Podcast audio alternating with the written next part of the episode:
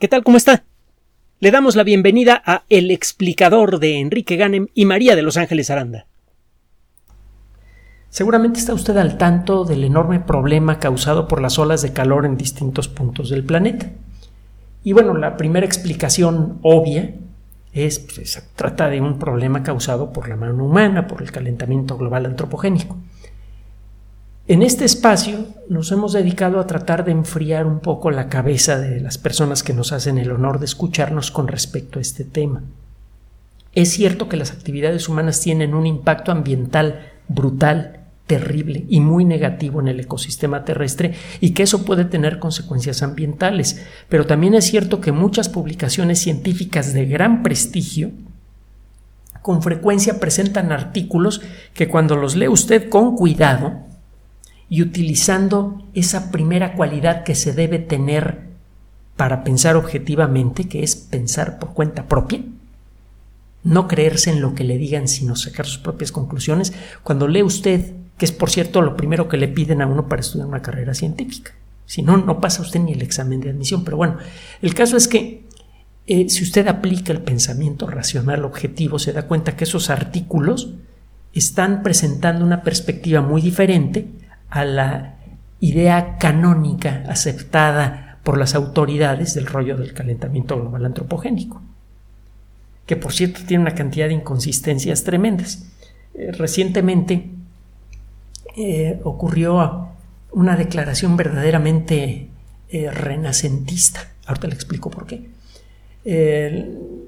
como consecuencia del problema que usted ya conoce, esta terrible guerra que que como siempre tiene como primeras víctimas a la gente inocente, como sucede con todas las guerras, y, una guerra eh, cuyas causas merecerían un estudio objetivo profundo, por ejemplo, ver el papel que ha tenido la OTAN en generar una, una situación agresiva hacia Rusia, etc. Bueno, el caso es que, como consecuencia de esta guerra, hay problemas de suministro energético en Europa muy graves que están generando una catástrofe económica brutal. Por primera vez en su historia el euro está a la par del dólar. Se ha devaluado un porcentaje bastante grande. Eh, casi casi como las devaluaciones que teníamos en México, ¿se acuerdan? Bueno, el caso es que eh, para facilitarse el rollo energético, que es eh, uno, uno, de los problemas más serios que tiene a nivel económico e industrial Europa en este momento, eh, las autoridades eh, correspondientes han decidido declarar que la energía nuclear y la energía proveniente del gas natural son verdes. Nosotros estamos de acuerdo que la energía nuclear es una forma de energía verde, lo venimos diciendo desde hace mucho tiempo. Durante mucho tiempo, los ecologistas, que no es lo mismo que los ecólogos, el ecologismo no tiene nada que ver con la ciencia, es pura política, este, decían que la energía nuclear era pues, la peor que podía haber. Eh, la realidad es que no, que utilizada correctamente la tecnología nuclear casi no contamina y las nuevas formas de energía nuclear, los reactores nucleares de cuarta generación, pueden eliminar los dos problemas más serios de la energía nuclear. El riesgo de accidente se va prácticamente a cero con los reactores de cuarta generación y los residuos eh, del combustible nuclear generados por una planta de cuarta generación con las características apropiadas son radioactivos nada más durante unos pocos centenares de años y son fáciles de controlar, no son radioactivos por miles y miles de años. Pero bueno, el caso es que el gas pues, se supone que sí, es, un, es, una fuente de energía antiverde porque produce dióxido de carbono que genera calentamiento global. Pero bueno, no puedo dejar de pensar en la historia de, la familia Borgia, en el, en el Renacimiento, una familia que tuvo mucho que ver con la repartición del mundo como consecuencia del descubrimiento de, América. Eh, los países latinoamericanos empiezan a odiar a la figura de Colón por las cosas que supuestamente les, les trajo, pero bueno, eh, de ser coherentes, estas personas deberían hacer lo mismo con la figura de Alejandro VI cuyo nombre original era Rodrigo de Borja. Como los italianos no, pronunciaban bien el apellido, le llamaban Rodrigo Borgia. Y así llamaron a toda la familia. Total que la única persona, hasta donde yo sé que valía la pena de la familia, era Lucrecia, la hija. Lucrecia era una dama extraordinaria, talentosa, impulsora de las artes, de una mujer de carácter. Y ya sabe cómo era el sexismo en aquella época. Eh, bueno, un poco como lo es en la actualidad. Una mujer perdía algo si perdía su virginidad. Bueno, el caso es que Lucrecia tuvo un primer matrimonio feliz. Se casó con quien ella quería. Le mataron al marido para poder luego casarla con quien le convenía a la familia. Y eh, resulta que para poder casarla de nuevo en la iglesia, pues era necesario hacer algo que en la práctica era imposible, restaurar su virginidad. Y entonces don Rodrigo recurrió a un acto muy simple, la declaró Virgo intacta. Es un poco lo que acaba de ocurrir con la energía nuclear y la energía verde. Bueno, el caso es que eh, el problema ambiental que, que enfrentamos, que sí existe y es un problema muy serio, es provocado principalmente por, ah, eh, por un lado, por actividad humana que no va a corregirse cambiando los motores de combustión interna por motores eléctricos. Al revés, es probable que se agrave. Tenemos un problema de sobrepoblación brutal. Nada más la cantidad de dióxido de carbono que generamos solo por el hecho de respirar 8 mil millones de personas es verdaderamente brutal y tenemos un esquema social de sobreexplotación ambiental que se va a exacerbar si de pronto se abre una nueva superindustria dedicada a generar fotoceldas de alto costo y baja eficiencia, que son las únicas que podemos construir ahora, eh, motores eléctricos ultracostosos con patentes eh, cerradas, eh, baterías recargables de vida corta que no sabemos bien a bien cómo reciclar o no estamos reciclando perfectamente, etcétera, etcétera. Eh, sabemos que efectivamente hay eh, una cantidad importante de dióxido de carbono en la atmósfera, pero el caso es que no siempre tenemos muy claro de dónde viene ese dióxido de carbono. Una parte ciertamente, una parte importante ciertamente viene de la actividad humana, pero a lo largo de la historia de la Tierra, y lo hemos señalado en muchas ocasiones, han ocurrido excursiones, como le llaman los, los paleoclimatólogos, aumentos espectaculares, salidas de la normalidad, de ahí el término excursión, en la concentración de dióxido de carbono. De pronto ha aumentado la concentración de dióxido de carbono en distintos momentos a lo largo de la historia remota y reciente de la Tierra y no sabemos por qué. Y en un artículo publicado recientemente en las Memorias de la Academia Nacional de Ciencias, en inglés Proceedings of the National Academy of Sciences, sale una parte de la respuesta, una posible respuesta a este asunto. Resulta que un, grupo de investigación viene siguiendo desde hace tiempo lo que sucede en una región situada a 2.550 metros por debajo de la superficie del mar, a unos 300 kilómetros al occidente de la costa de México. En este lugar, un grupo de oceanógrafos con distintas especialidades, de ecólogos de la verdad, es decir, de los que estudiaron biología, hicieron un doctorado en ecología. Digo esto porque hay muchos ecologistas que se sienten ecólogos y no, bueno, ¿Para qué hago berrinches? Eh, un grupo de científicos de los de verdad se puso a estudiar esta región, ya tiene tiempo que lo vienen haciendo porque les llamó la atención algo. Seguramente, casi seguramente usted ha visto estas, estos videos o ha oído hablar de las famosas chimeneas subacuáticas. Son mm, eh, estructuras que parecen como volcanes pequeños, han sido retratados por mini submarinos de, eh, de alta profundidad, submarinos de investigación, pero robots también los han fotografiado. Eh, son como pequeños volcancitos de donde sale algo que parece humo. Ese humo es agua ultracaliente, a 200 grados centígrados o más, que no hierve por estar sometida a una presión espantosa. Esta agua está saliendo de la roca que forma el fondo del mar. Esta agua supercaliente adquirió esa temperatura por estar en, en, contacto con magma. Recuerde que la Tierra es esencialmente una bola de roca fundida, que tiene una costrita muy delgada de roca, la corteza terrestre. Y esa costrita es todavía más delgada en el mar que en la Tierra. El eh, espesor promedio de la corteza continental me parece que anda por allá de los 40 kilómetros, una cosa así.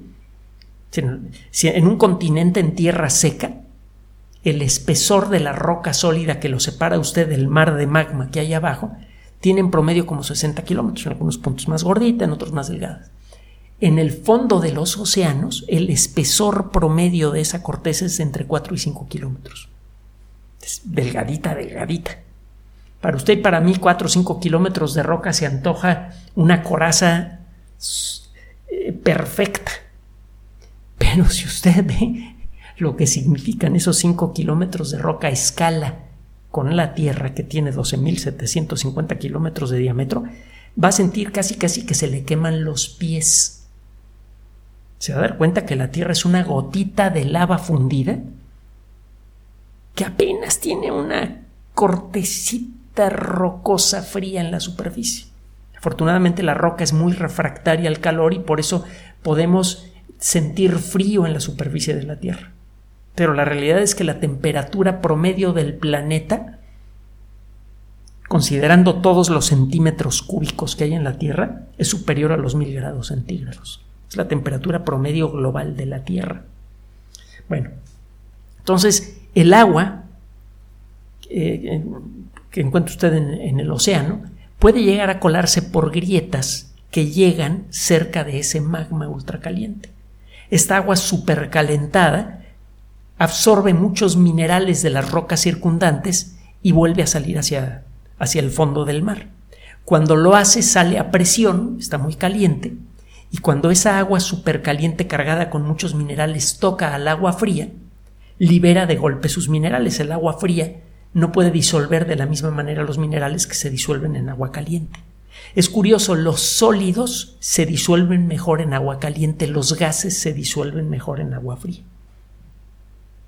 Cuando esta agua supercaliente sale y toca al fondo del mar, el agua en el fondo del mar en cualquier lugar del planeta tiene una temperatura como de 4 grados centígrados, inmediatamente se enfría y libera millones de pequeños cristalitos de color oscuro de minerales de distintos tipos. A lo lejos dan la sensación de humo. Parece que está saliendo humo del fondo del mar. Lo que está saliendo es agua a 200 grados centígrados o más, cargada con minerales. Estas chimeneas subacuáticas son una fuente importante de vida que no fue descubierta sino hasta la década de los 60, cuando comenzaron a realizarse las primeras inmersiones sistemáticas de alta profundidad en distintas partes del mundo.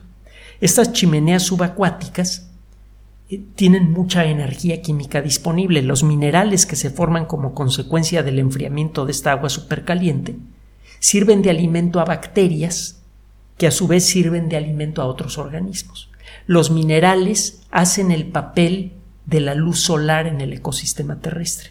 De esos minerales sale la energía básica que necesitan algunos seres vivos para hacer lo suyo, y esos seres vivos le sirven de alimento a otros seres vivos que le sirven de alimento a otros seres vivos y se genera un ecosistema completo.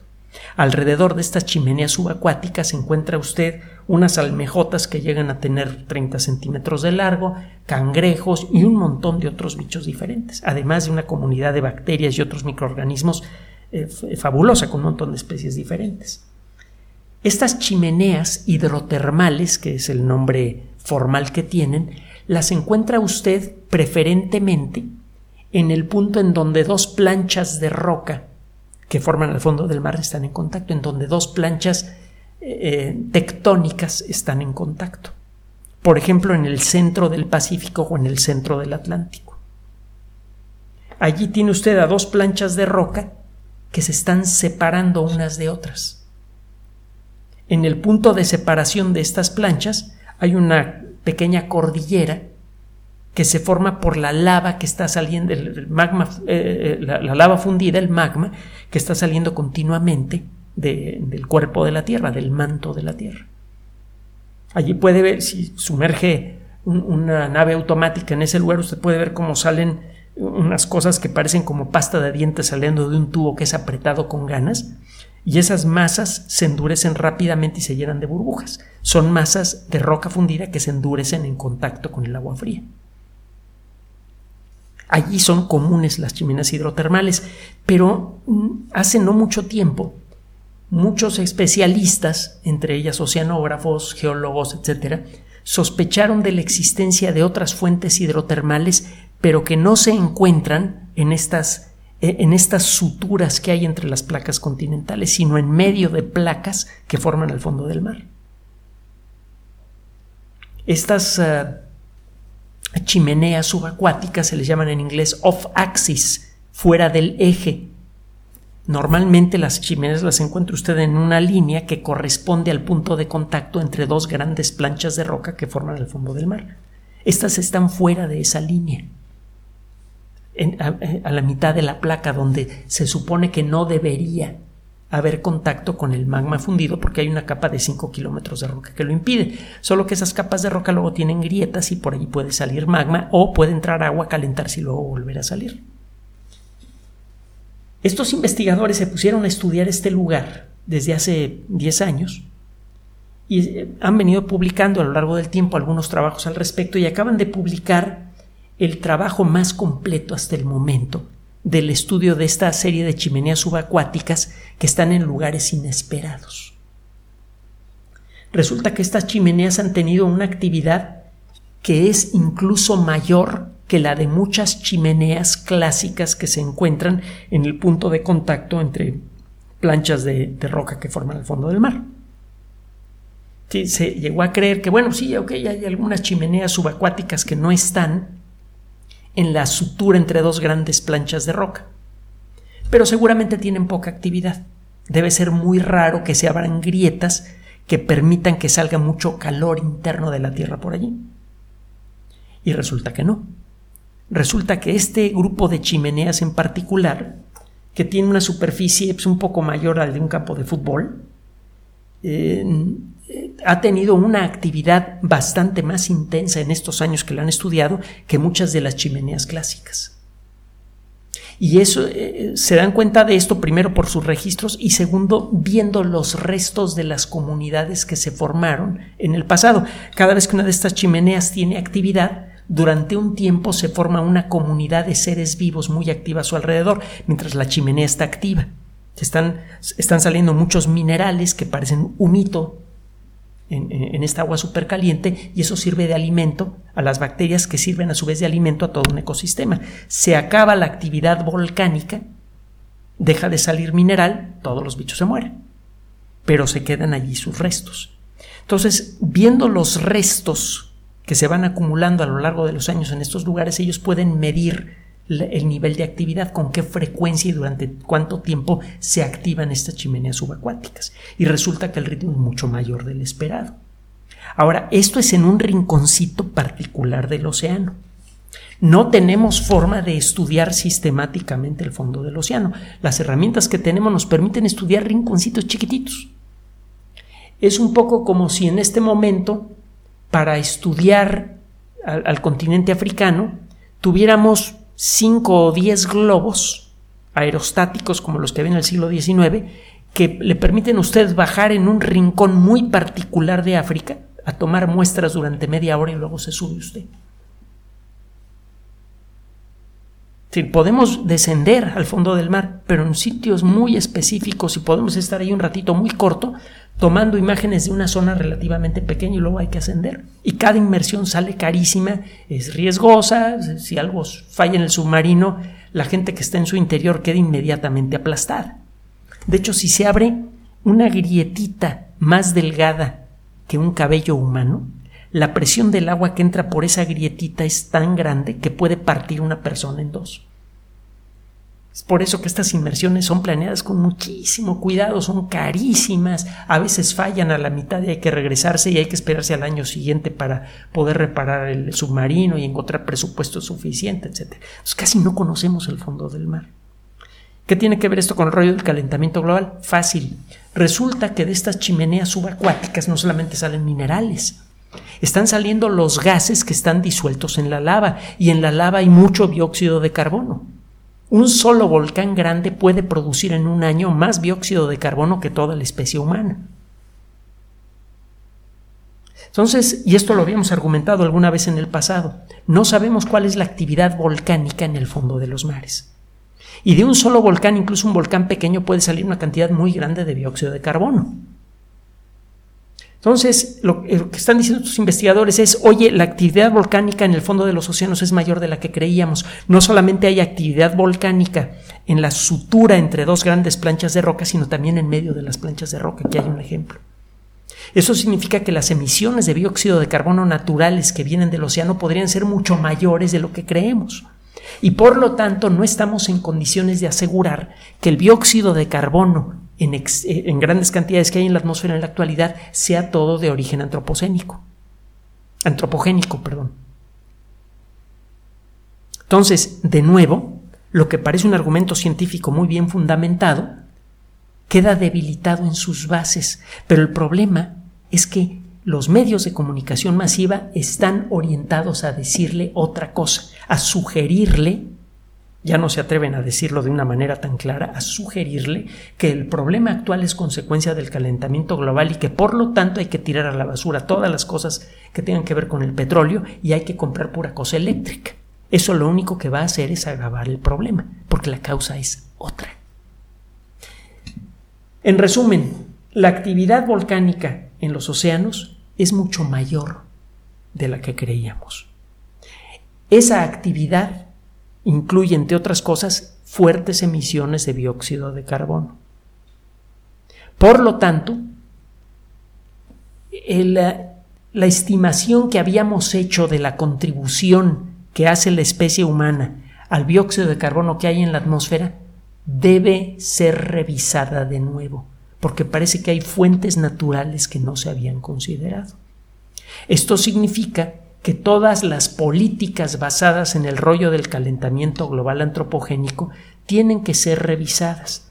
¿Y sabe qué? Tienen que ser revisadas con lupa y no solamente por científicos, sino por expertos en economía, en, política, sobre todo en estrategia política y en otras disciplinas, porque detrás de ese asunto existen muchos intereses económicos, intereses que nada tienen que ver con la salud del planeta.